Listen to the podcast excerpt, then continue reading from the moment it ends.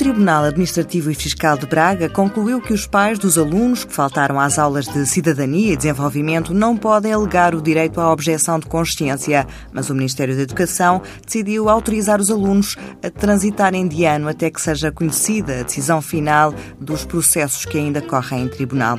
Para a advogada Paula de Sá, não podia ser de outra forma mesmo a decisão dos tribunais é que vai conseguir arbitrar este tema, não é? Parece um braço de ferro, não é? Parece uma situação de, de braço de ferro. E, e penso que os tribunais são a entidade certa para dirimir esta questão. Até porque a decisão final fará a jurisprudência. Trará aqui um caminho para que outros pais ou encarregados de educação possam seguir igual caminho, possam, obviamente, também vir invocar em relação a esta ou, ou outro conteúdo a objeção de, de, consciência. Fará a jurisprudência, não é? Uma coisa é nós temos uma decisão do tribunal aqui a suportar a invocação de algo que não parece de todo estar contido de forma direta e imediata nos critérios da objeção de consciência. Não temos uma exceção prevista para o não cumprimento desta disposição legal. Portanto, na minha opinião, como advogada, como técnica, seria altamente perigoso que o Ministério da Educação viesse aqui uh, antes de haver uma decisão de um tribunal decidir de forma diferente. Uma coisa foi decidir preventivamente, portanto, cautelarmente, provisoriamente, outra coisa será uma decisão de fundo. Parece-me que não o fará. Neste caso, dos dois alunos de Famalicão, impedidos pelos pais de frequentarem as aulas de Cidadania e Desenvolvimento, explica a advogada da PRA, está a Lei de Bases do Sistema Educativo e o Estatuto do Aluno e Ética Escolar. Ao fim e ao cabo, estes dois diplomas traçam as linhas gerais, portanto, as grandes bases para a reflexão que nós temos que fazer sobre este tema em concreto.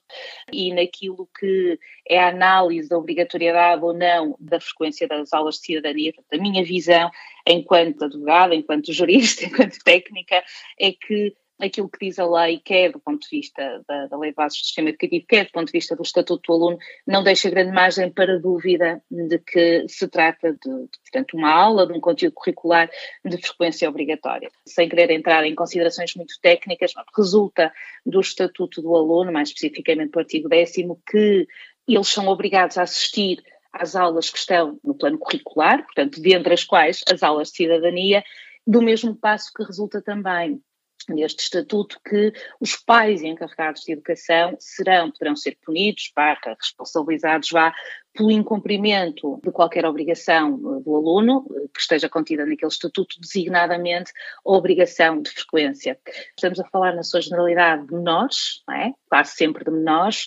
Nós temos este tema desde o ensino básico até ao ensino secundário também, e, portanto, estamos sempre aqui a falar numa inevitável responsabilização do, pai ou encarregado de educação, e especificamente o artigo 43, número 3 daquele estatuto diz mesmo que os pais ou encarregados de educação são responsáveis pelos deveres dos seus filhos e educandos, em especial quanto à assiduidade, pontualidade e disciplina no ambiente escolar.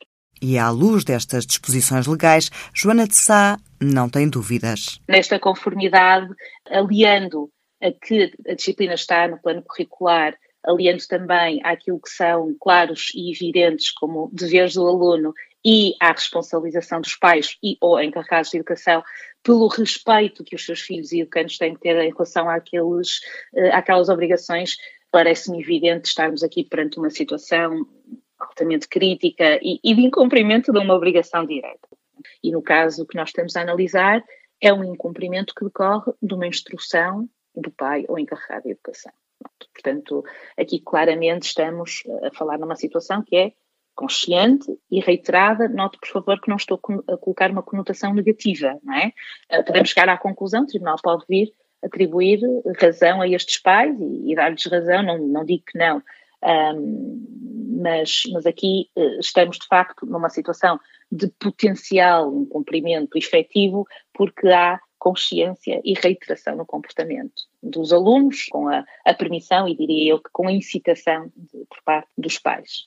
É uma obrigação bastante transparente do ponto de vista do que é quer o desenho do nosso sistema educativo através da lei de bases, quer depois da sua concretização através das linhas de autonomia para o desenvolvimento do plano curricular. A cidadania e desenvolvimento está lá, independentemente do modelo que cada escola possa preconizar para que seja administrada esta disciplina, mas é clarinho como água que os alunos estão obrigados a esta frequência, à assiduidade e a todos os outros deveres que constam no Estatuto do Aluno, designadamente o dever também de cumprir genericamente as obrigações. Por outro lado, eu também vejo esta disposição como um direito do aluno.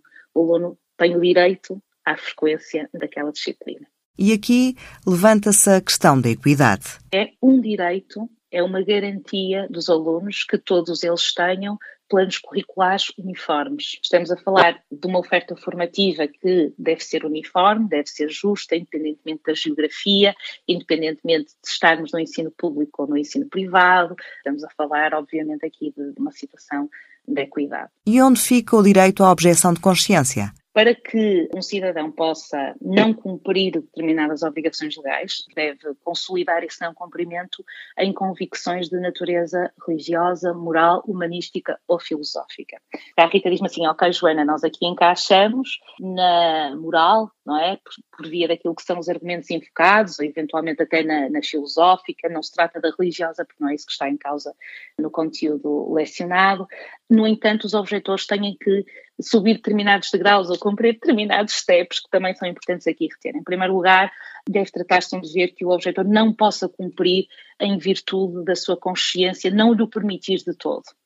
Aqui para mim está a primeira sensibilidade, que é nós estamos num plano em que um pai ou uma mãe avaliam aquilo que é bom ou menos bom para o seu filho. É? Portanto, não estamos a falar, obviamente, que aqui há suporte legal para tudo isto, mas não estamos a falar de alguém que plena e de forma autónoma toma consciência e assume uma posição. Estamos a falar de representantes legais e de pais, neste caso, emitir uma opinião em nome dos menores. Por outro lado, a lei tem de admitir que esse cumprimento não é admissível e para mim está aqui o ponto crítico. No caso, por exemplo, do serviço militar, existe essa, essa disposição específica. E por último, aqui eventualmente menos crítico, o não cumprimento do dever tem que ser individual e pacífico, não podendo prejudicar gravemente terceiros. Ainda que os pais, e por exemplo no âmbito da vacinação, os pais também é que decidem se vacinam ou não os filhos e depois eventualmente têm consequências ou não em relação a este tema, dependendo se estamos a falar de um plano obrigatório ou não de, de vacinação ou do cumprimento, mas obviamente que isso fragiliza e melindra a análise deste tema, como é evidente. No caso dos dois irmãos que terminaram o sétimo e o nono anos de escolaridade, o Tribunal entendeu que, ao impedirem os filhos de frequentarem as aulas de cidadania e desenvolvimento, os pais comprometeram os direitos dos filhos.